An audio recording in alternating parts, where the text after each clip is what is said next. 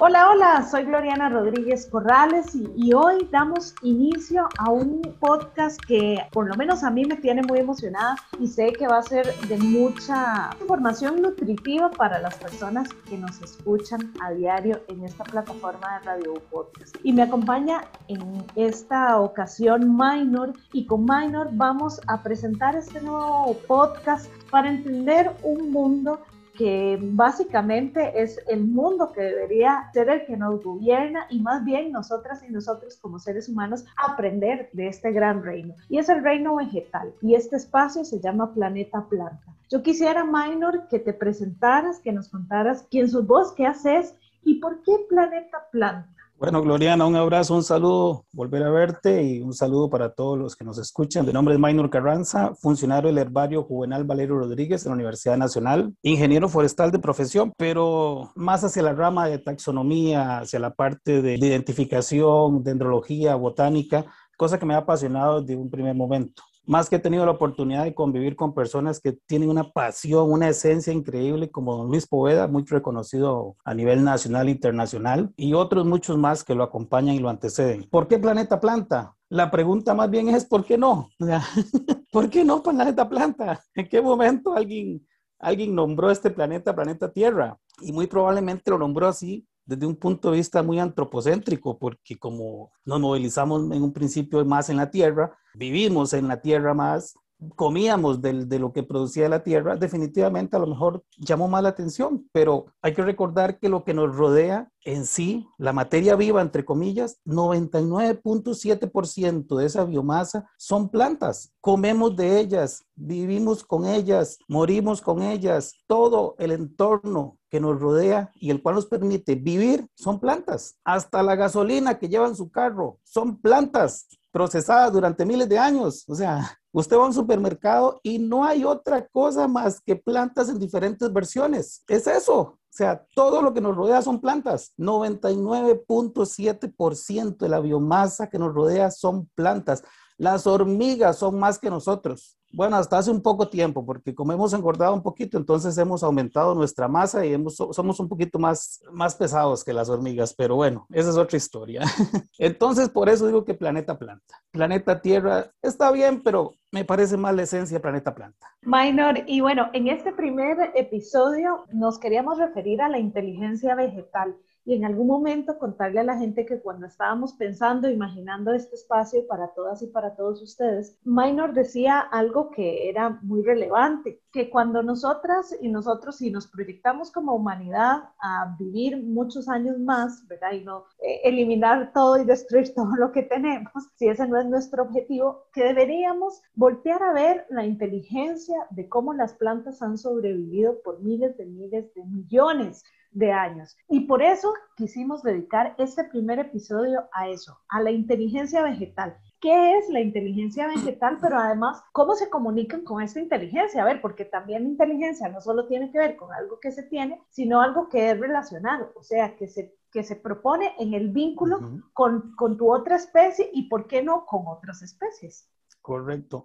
Claro, Gloriana, vea, para contestarte esta pregunta voy un poco más atrás, ¿verdad? Y te cuento un relato, una, una, cuestión que me pasó una vez viniendo del tecnológico en Cartago. Estaba lloviendo demasiado, demasiada lluvia, y ahí saliendo de Cartago hay muchos árboles que tienen estas plantas bromelias, que son estas plantitas que viven sobre otras especies, pero que no le afectan. Por lo menos en teoría, hasta donde sabemos, no le afectan, ¿verdad? O sea, ahí tienen un microclima y todo. El asunto es que entonces el agua el viento comenzó a hacer que las bromelias cayeran. Los carros saliendo de Cartago, todo el mundo iba majando las bromelias, las estripaban todos. Yo veía los carros, todo el mundo majando las matas y majando las matas y machucando las matas. Yo decía, puñitas, son seres vivos. O sea, ¿en, qué momento eso, eso ya no es trascendental?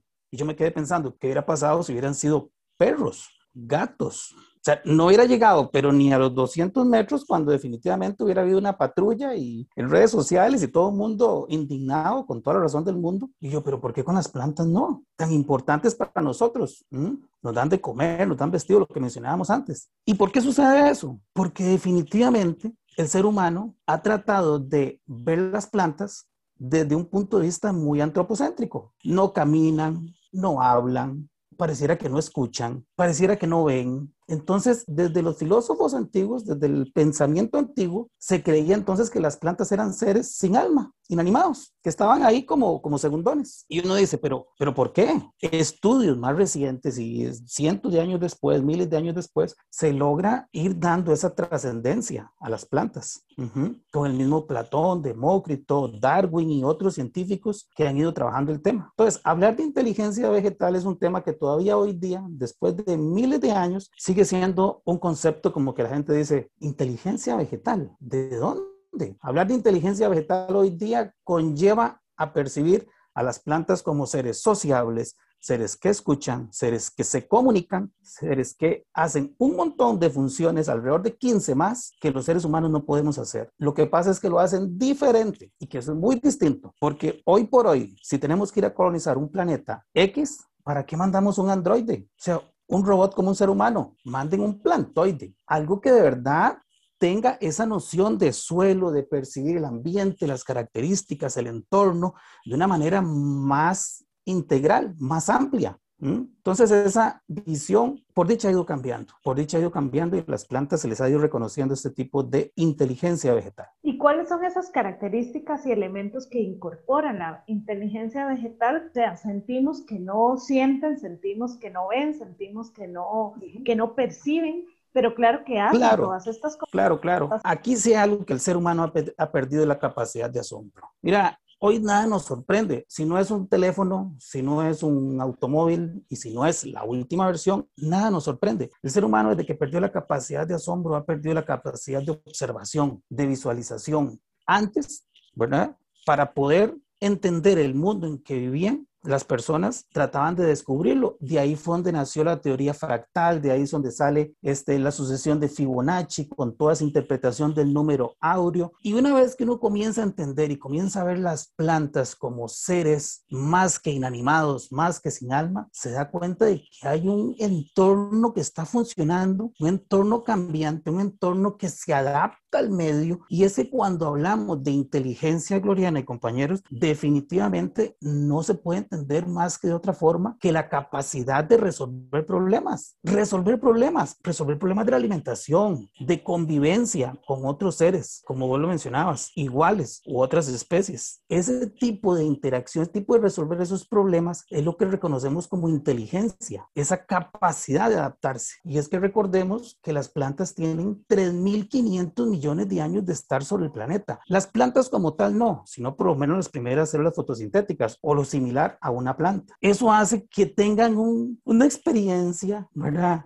un conocimiento sobre cómo vivir en este planeta que es muy superior a los 200 mil años que tiene el ser humano moderno de que se sepa de ellos aquí en el planeta, sin entrar en temas religiosos, ese tipo de cosas. Es más una cuestión desde el punto de vista científico. Entonces, ¿cómo desaprovechar esa oportunidad, ese conocimiento que ellas tienen. Lo que te mencionaba de la sucesión de Fibonacci, la teoría fractal, todo se refleja en las flores, en las formas de los helechos, en la disposición de las ramas. Esa proporción áurea hace que entendamos que las cosas no son, como decía Einstein, al azar. O sea, todo tiene un sentido y todo tiene una razón de ser. Esa razón de ser, esa experiencia, es la experiencia que tiene el 99.7% de la biomasa que crece en este planeta y es la inteligencia que le permite o que se obtiene de miles de millones de años de estar en convivencia en este lugar. Lo que me preguntabas, Gloriana, ¿qué cosas denotan que son inteligentes? Ya, son seres mucho más adaptados que nosotros. A usted lo ponen al sol y si usted no lleva su factor de protección solar, si usted no lleva su equipo para protegerse, es un momento y usted no aguanta. Las plantas están adaptadas a este medio, están adaptadas con capas de cera, que son como un factor de protección solar que inclusive hemos copiado. Están adaptadas con estomas, que son aberturas en las hojas para poder transpirar o respirar, digámoslo así, para poder absorber CO2, para poder liberar oxígeno. Todo hay un mecanismo de adaptación. Si usted ve un cactus, definitivamente las espinas no son otra cosa más que hojas adaptadas. La planta dijo, no, aquí no puedo tener hojas, no puedo tenerlas, moriría. Entonces lo que hizo fue tener espinas para evitar la evapotranspiración y aparte de eso, protegerse de ciertos depredadores. Ahí está la interacción no solamente con los de su misma especie, sino está la interacción con otras, con otros organismos. Todo ese tipo de interacciones, todo ese tipo de adaptaciones, uno dice, o sea, este ser no está aquí sin alma, ni tampoco le es indiferente lo que sucede a su alrededor. Claro que está interactuando, claro que se está adaptando, ha evolucionado. Eso es lo que se conoce como inteligencia vegetal de percibir seres súper adaptados, súper inteligentes y que están capacitados para vivir sin nosotros. Nosotros sin ellos no, eso hay que entenderlo. Por ejemplo, cuando están fumigando, ¿verdad? Lo que se conoce más la cuestión de comunicación entre ellas, fumigan un lugar o hay un insecto depredador en el maíz, las plantas liberan feromonas. Y es la forma en que no es que le pega un grito a la otra, mira, están aquí unos insectos atacándome. No, sino que libera ciertas feromonas que su misma especie llega y dice, a la puchica, me está mandando un mensaje, algo está pasando, están atacando insectos y no cualquier insecto, ciertos insectos y la planta comienza a cambiar, comienza a modificar ciertos componentes, ciertas estructuras, que entonces cuando ese insecto llegue a la otra planta, definitivamente le va a costar más, no va a ser igual. Eso hace que sea increíble, o sea, porque ellas no ocupan WhatsApp, no ocupan Facebook para comunicarse, sino que tienen ciertas estrategias muy sutiles, pero muy eficientes para poder transmitir esa información, porque Gloriana y compañeros, definitivamente, cuando una planta recibe cierta invasión, como por ejemplo los insectos u hongos, la planta tiene que diferenciar si esa interacción o eso que se le está arrimando puede ser bueno o puede ser malo, porque hay hongos que definitivamente mejoran la capacidad de absorción de las plantas, mejoran la capacidad de agarre, mejoran su vida. ¿Y cómo sabe la planta cuándo un organismo es bueno y cuándo no? Tiene que reconocerlo, igual como las personas que llegan a cada una de nuestras vidas. Alguien puede llegar con muy buena cara y sonriente, pero tal vez en el fondo tiene otras intenciones. La planta tiene que descifrar eso también, así como lo hacemos nosotros. Y eso lleva miles de años haciéndolo. Por eso es que entonces son seres súper inteligentes que interactúan con su entorno, toman decisiones en, en pro de sí mismo y de sus semejantes. Otra cosa, por ejemplo, que es muy interesante, polen. El viento se lleva el polen por todo lado. Las plantas tienen que diferenciar cuando el polen llega a una flor y ese polen es de su propia especie. Porque si no, imagínense, cada vez habrían plantas súper distintas, porque se junta el girasol, el polen, se junta con la de la del guarumo y sería una locura total. Son selectivas, son muy, muy selectivas. Eso denota inteligencia. No son seres inanimados, están ahí totalmente conscientes de lo que está sucediendo alrededor.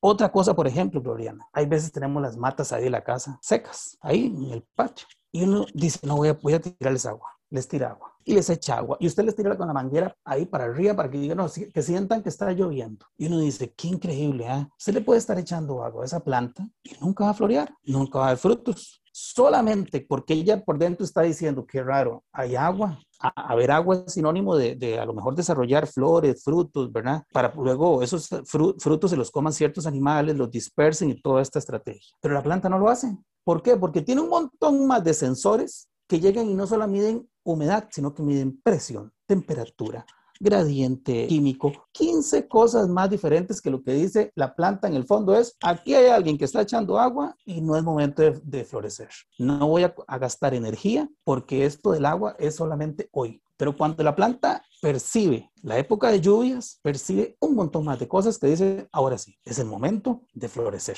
O por ejemplo, cuando como uno lo ve en, nuestras abuelitas y nuestras mamás, tienen una planta, mira, anda la planta por aquí, anda la planta por allá. Y uno le dice, pero mamá, es, que esa planta pongámosla aquí. No, no, no, a ella no le gusta ahí, a ella le gusta en este lugar.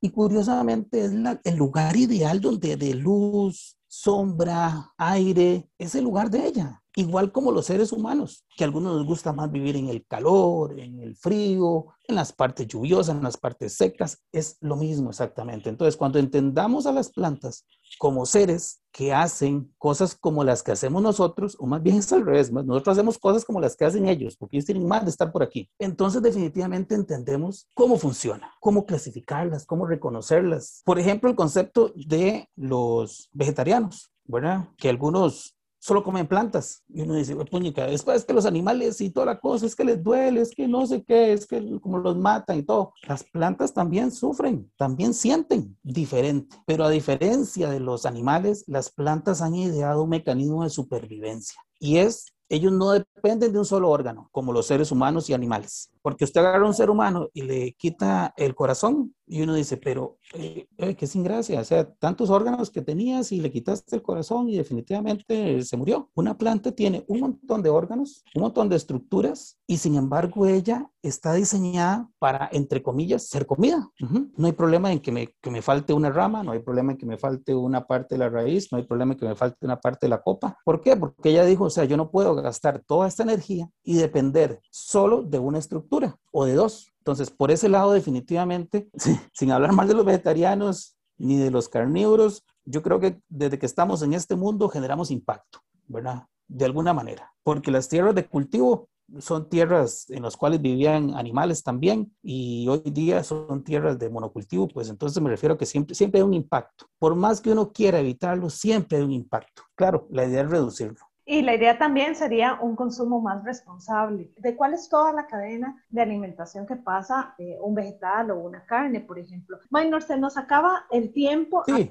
Un par de cositas más que le podamos dejar a la gente sobre la inteligencia vegetal. Termino con el concepto de memoria. Todo el mundo tenemos la, o conocemos la, la plantita esta, la dormilona. Las plantas tienen memoria también. Si usted agarra una planta dormilona, ¿verdad? una matita en una bolsita y la, y la, y la, la golpea, la, la deja caer a cierta distancia, ella se cierra, si lo vuelve a hacer otra vez, ella se cierra, si lo vuelve a hacer otra vez, a lo mejor ella no se cierra. ¿Por qué? Porque se está dando cuenta de que nadie se la va a comer.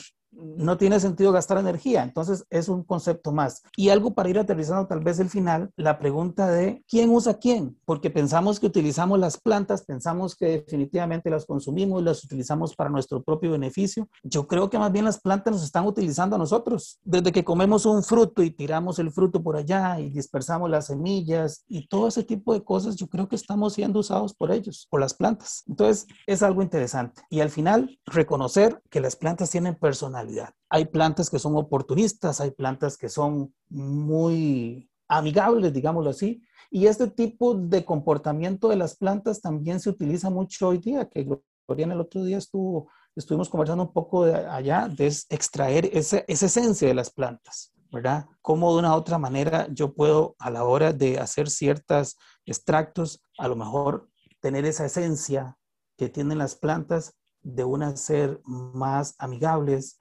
más adaptables, más fuertes que otras y a lo mejor tal vez uno puede compartir esa esencia en este mundo con las plantas. Bueno, Minor, se nos acabó el tiempo del episodio de hoy, pero yo quisiera agradecerte esta conversación que sin lugar a dudas es muy sugerente y nos deja pensando y nos deja sintiendo también otra forma de relacionarnos con este reino que es en realidad un gran reino, ¿verdad? Es el reinado. Por eso este espacio también se ha llamado Planeta Planta. Así que, Minor, nos vamos, pero, pero te agradezco mucho el tiempo y bueno, van a seguir más temas, así que si usted quiere dejarnos comentarios y sugerencias también lo pueden hacer. Minor, muchísimas gracias. No, un abrazo, gracias a ustedes y un saludo a todos y que estén muy bien.